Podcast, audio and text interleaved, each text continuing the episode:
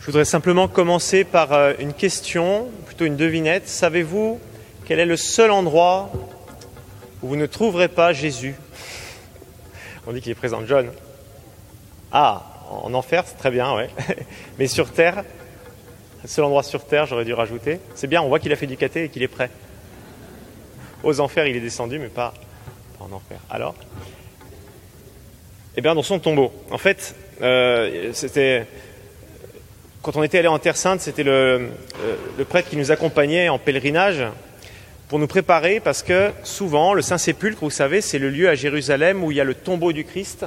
Souvent, c'est une grande déception pour les pèlerins parce qu'on imagine ça comme, euh, comme le sommet de notre pèlerinage, comme un peu le voilà, l'arrivée, le, terme du pèlerinage. Et quand on arrive là-bas, ben on voit une petite, à l'intérieur de, de la basilique, on voit une toute petite euh, chapelle, une petite cabane avec une pierre, et on sait qu'à quelques mètres dessous, il y a la grotte. Mais on voit rien, parce qu'il n'y a rien à voir. En fait, le tombeau, le tombeau est vide. Le tombeau est vide, il n'y a rien à voir. Et, ce qu'on comprend, alors c'est une, une, immense déception, parce que vous allez à Saint-Jacques, vous arrivez dans la grande basilique de Saint-Jacques, vous avez l'immense euh, encensoir là qui est, enfin voilà, on voit des choses, il se passe des choses, c'est génial. Vous arrivez au Saint-Sépulcre, il ne se passe rien. Vous avez des pèlerins, bien sûr, mais vous trouvez eh bien, un tombeau vide. Et ce matin, dans l'évangile qu'on a lu, eh bien, Marie euh, et puis ensuite Pierre, Jean viennent vers un tombeau vide. Et c'est intéressant parce qu'on voit que pour eux, ça ne va pas être le, terme de leur, de leur, histoire avec Jésus, mais qu'en fait, euh, ils vont devoir repartir. Hein, c'est l'évangile d'hier de la vigile. Jésus qui dit à, Marie en pleurs et aux femmes qui sont venues aussi euh, pour faire les, les soins, la toilette mortuaire, allez dire à mes frères que je suis ressuscité. Ils reçoivent une mission. En fait, Pâques, on vient de sortir d'un temps de carême, on entre dans un temps pascal. Voilà. Souvent, on voit un peu le Pâques comme le sommet et après, il ne se passe plus rien. En fait, au contraire, c'est-à-dire, vous savez, le carême, c'est plus court que le temps pascal. 40 jours de carême, 50 jours de temps pascal. 7 jours de semaine sainte que nous venons de vivre, 8 jours d'octave de Pâques. Vous voyez, on a, voilà, catéchumène, deux ans de catéchuménat, la vie éternelle et toute votre vie avec le Seigneur. Voilà. Donc euh, c'est euh, vraiment le, un commencement qu'on qu vit aujourd'hui. Et elle est tellement éloquente, cette page d'évangile, on peut, tellement l'imaginer, Marie qui arrive en, euh, pour... Elle est en, pleurs, elle vient pour faire les, les soins mortuaires. En fait, il faut imaginer, hein, on le sait, les jours qui ont précédé ont été terribles pour ses disciples.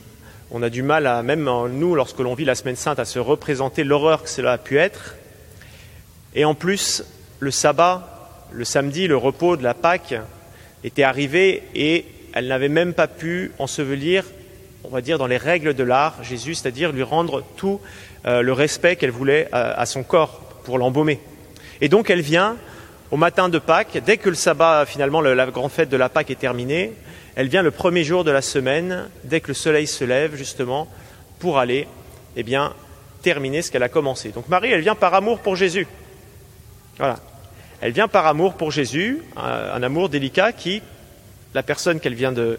Euh, et on sait dans l'évangile de Matthieu, il y a, y plusieurs femmes avec elle. Hein. Elles viennent voilà, pour eh bien, rendre ce respect, cet hommage à Jésus, à son corps. Elles viennent embaumer un corps.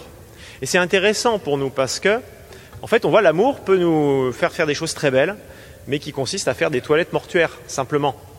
Et euh, en fait, un chrétien, en tant que chrétien, que de baptiser, notre amour pour Jésus n'est pas de faire simplement euh, d'entretenir le souvenir. Vous savez, la toilette d'un mort, qu'est-ce que c'est? C'est on essaye de, faire quelque chose soit belle.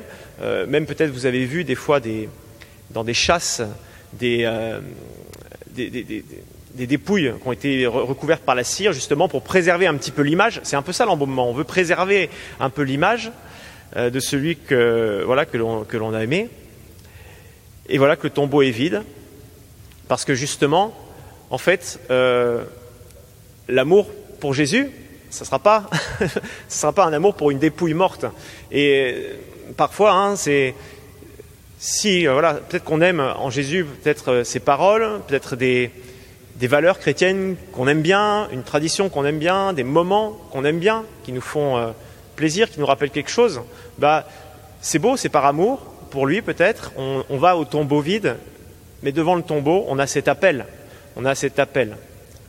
va dire à mes frères qu'il est ressuscité. En fait, le, moment où elle, on va dire, elle devient vraiment chrétienne, c'est-à-dire qu'elle reçoit cette foi en la résurrection parce qu'elle est devant ce, c'est inexplicable. Euh, Jean nous dit, il vit, il crut. Le moment où ils reçoivent la foi, justement, c'est le moment où Jésus leur donne une mission. C'est pas après, c'est pas, euh, c'est pas avant. Et on voit hein, donc, euh, comme chrétien, comme vous qui êtes baptisés, qui avez été baptisés hier soir, eh bien, voilà, vous êtes appelés à aller dire à tous vos frères qu'il est ressuscité. Il vous attend en Galilée. Il vous attend pas dans le tombeau. Il vous attend. La Galilée, c'est le lieu où Jésus a vécu avec ses disciples, où il les a enseignés, où il a fait des miracles, où il a annoncé le royaume. Voilà, retournez en Galilée. Voilà, je suis vivant. Il n'y a pas de manière plus directe, de manière plus forte de dire je suis vivant. Allez là où j'ai prêché, allez là où j'ai fait des miracles, allez là où j'ai. Allez, voilà, porter l'évangile et le royaume. Donc on voit Marie, c'est par amour qu'elle est venue. Et son amour qui était tourné vers euh, justement le tombeau, c'était beau, mais c'est ça, hein, un amour humain, ça finit forcément dans la tombe. Euh, on n'est pas immortel. On déplaise au transhumanisme, euh, c'est comme ça. Et on voit, hein, elle est appelée justement à, donner comme perspective non plus cette tombe, le tombeau, mais la vie éternelle. La vie éternelle. Et puis, ce qui est intéressant aussi, il y a Pierre. Pierre, on est un peu surpris de le trouver là, parce que la dernière fois qu'on a entendu parler de lui, c'était il y a quelques jours. C'était pas très glorieux. On nous dit qu'il pleurait amèrement parce qu'il venait de trahir Jésus. Et donc, il pleurait, euh, pas sur lui-même, mais euh, sur Jésus. Comment on le sait? Eh bien, parce que Pierre, il a fait quelque chose d'assez surprenant. Hein, on le sait, Judas, devant sa trahison, ne supportant plus lui-même, ne supportant plus de vivre avec le poids de sa faute, euh, a décidé de trouver la libération dans la mort. On dit, hein, il, va se, il va se pendre. Pierre, lui, il a fait quelque chose, moi, qui me surprend beaucoup, c'est qu'il est allé auprès de Marie, de la Vierge Marie. On le sait, comment Parce qu'on nous dit Marie-Madeleine, elle va chercher Pierre et il est chez Jean. Et qui sait qui est avec Jean? Parce que qui a reçu Marie au pied de la croix? C'est Marie. Donc on voit que Pierre est retourné. Euh, vous avez trahi quelqu'un, le livre euh, face à la mort, vous allez, euh, vous allez vers sa mère. Je ne sais pas si j'aurais fait pareil vous allez vers ce qu'il y a de plus proche, ce qui, ce qu'il y a peut-être de plus, qui va, ouais, de plus proche de, qui est Jésus. Ah, on voit Pierre, là on sait qu'il a une certaine espérance, encore très faible. Pas l'espérance de la résurrection, mais Pierre, hein, il est cette figure de l'espérance, c'est-à-dire que sa, vie, avec cette trahison qui le, qui le marque définitivement, eh bien, elle n'est pas terminée. Et il va justement, Jésus va, euh, euh, lui qui allait justement vers Marie, peut-être qu'il voyait en elle la seule personne capable de l'accueillir sans le juger, eh bien, euh, Jésus va pouvoir lui redonner sa mission. Va, paie mes brebis, affermis, quand tu seras affermi, revenu, affermis mes frères. Hein, et vous savez quel est le testament de Pierre qu'on a dans sa lettre? Il nous dit Soyez prêts à rendre compte de l'espérance qui est en vous. Ça, c'est Pierre. Donc on voit, hein, Pierre, c'est la figure de l'espérance qui, euh, bah, pareil, l'espérance qui, comme l'amour de Marie, euh, cherche encore un petit peu à vivre, euh, voilà, comme il peut, et qui va recevoir une mission. Va dire, voilà, affermis tes frères et rends compte de l'espérance qui est en toi. Là encore, un chemin qu'il mène au tombeau, mais Jésus le renvoie ailleurs. Il lui dit, voilà, va assumer cette mission d'affermir tes frères dans l'espérance. Puis le troisième qui est intéressant, c'est Jean. Jean, c'est le bon élève. Il y en a peut-être, vous avez, on pense tous des fois quand on était petit à cette personne qui, voilà, qui a toujours la réponse, qui finit toujours ses interros avant tout le monde. Il y en a peut-être parmi vous. Voilà. À qui, vous savez, vous ne demandez jamais à la sortie comment ça a marché, sinon vous savez que vous allez. Euh, bref. Euh, Jean nous dit, hein, euh, c'est le seul qui n'a pas trahi, c'est le seul qui est resté au pied de la croix, qui est resté fidèle. Et on nous dit, Jean, il voit le tombeau vide, il croit. Voilà, c'est facile, on aimerait bien être Jean. Mais il y a quelque chose de, plus profond simplement, un peu que d'être, voilà, Jean, il a de la chance, il croit facilement. En fait, on voit Jean, surtout, il est obéissant. Hein, on sait la foi, c'est, une obéissance. Et comment on sait que Jean est obéissant Parce que le Christ est mort et il croit encore à ses paroles.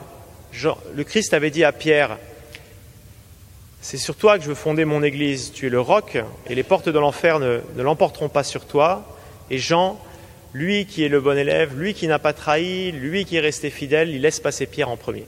Il se rappelle de la parole du Christ et il a cette, euh, euh, cette délicatesse de la foi qui laisse passer devant. Voilà.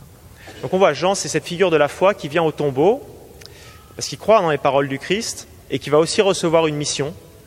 Jean est évangéliste, ça veut dire que ce que Jean a compris, son côté un peu bon élève, binoclard, pardon pour ceux qui ont des lunettes, mais voilà, Jean, ce qu'il a compris de la foi, il, a senti une mission, il a reçu une mission à le transmettre. Hein, on a non seulement son évangile, mais aussi ses lettres. Il est allé annoncer le cœur de la foi. Nous avons, euh, euh, on pourrait dire, hein, euh, Dieu a tant aimé le monde qu'il a donné son Fils pour nous, non pas pour juger le monde, mais pour que le monde croit en lui et soit sauvé. Voilà. Jean, il nous a transmis le cœur de la foi aussi dans ses lettres, Dieu est amour. Nous vous annonçons ce que nos mains ont touché, ce que nous avons entendu, ce que nos yeux ont vu, pour que vous soyez en communion avec nous, comme nous sommes nous en communion avec Dieu. Donc on voit Jean reçoit une mission. La foi aussi, c'est une mission. Donc on voit ces trois personnages aujourd'hui qu'on a dans l'Évangile qui viennent au tombeau, euh, certains en courant essoufflés, d'autres en pleurant, voilà, qui se dirigent vers la tombe. En ce jour de Pâques, ils repartent. Ils ne restent pas au tombeau, ils repartent. On peut souhaiter la même chose pour chacun de nous aujourd'hui, voilà, où on va vivre euh, euh, ce, moment du baptême de John, que ça nous rappelle aussi notre propre baptême. La plupart du temps, quand je, parle avec des gens qui ont été baptisés bébés, ils ont un regret, ah mais je m'en souviens pas, c'est terrible, je m'en souviens pas. Euh, mais c'est pas grave en fait, parce que le baptême, en fait, t'es fait pour, pour la vie qui est après. T'es pas fait pour, pour te rappeler tes photos ou du moment où c'était. Le baptême, il est là pour pour qu'une vie nouvelle soit en toi et euh, que cette vie, bah, justement, te porte à, un amour qui soit missionnaire, qui aille annoncer à tes frères que le Christ est ressuscité, euh, qu'ils sont aimés de Dieu. Le baptême, c'est aussi voilà, cette foi qui est missionnaire, qui transmet. Moi, je, sais qui est le Christ, je l'ai rencontré, je peux t'en parler. C'est aussi, bah, comme Pierre, l'espérance. On vit aujourd'hui un monde qui est parfois quand même manque d'espérance. Il y a des raisons, mais euh, nous, notre espérance, elle n'est pas juste ici-bas. Elle est justement que le, Seigneur nous donne cette vie éternelle. Hein, donc on voit que le, baptême, John, que tu vas recevoir aujourd'hui, c'est le début d'une mission. C'est pas, pas stressant que ce soit une mission, que tu reçoives un, un truc. C'est pas que tu as un truc à faire, mais c'est que le Seigneur va faire des choses aussi à travers toi et que ta mission, justement, euh, c'est de, de redire ce oui que tu lui dis aujourd'hui, que tu puisses le redire, aider de, bah, ton parrain, euh, ta marraine aussi. D'accord? Voilà. Et nous tous qui sommes baptisés, sortons, allons porter euh, justement euh, cette, bonne nouvelle de la résurrection. Demain d'ailleurs, mission sur le parvis, 14h30. Voilà, c'est une possibilité, une très belle possibilité, ça nous dérange un peu de notre confort, voilà. Si ce n'est pas un tombeau, c'est plus éclairé qu'un tombeau, mais on peut sortir dehors, voilà, et aller porter ceux qui ont reçu la foi, la foi, ceux qui ont reçu l'espérance, l'espérance, et puis ceux qui, comme Marie, ont reçu euh, de l'amour pour Jésus, et eh bien qu'ils puissent porter ça. Ça, c'est demain 14h30, mais même là où vous êtes en famille, peu importe, eh bien, portez cela. demandons au Seigneur, eh bien, voilà, cette grâce pour, euh, pour John, pour euh, Lisa, pour Roger, pour Claude, pour nous tous aussi, qui sommes baptisés, cette grâce de ne pas rester au tombeau, de ne pas rester au sépulcre, mais d'entendre cet appel, va porter la nouvelle à mes frères, va porter cette nouvelle que je suis ressuscité. Voilà, je les attends en Galilée, je les attends le lieu où j'ai fait des miracles, le lieu où je leur ai parlé, le lieu où je les ai consolés, le lieu où je leur ai annoncé le royaume, la vie éternelle. Amen.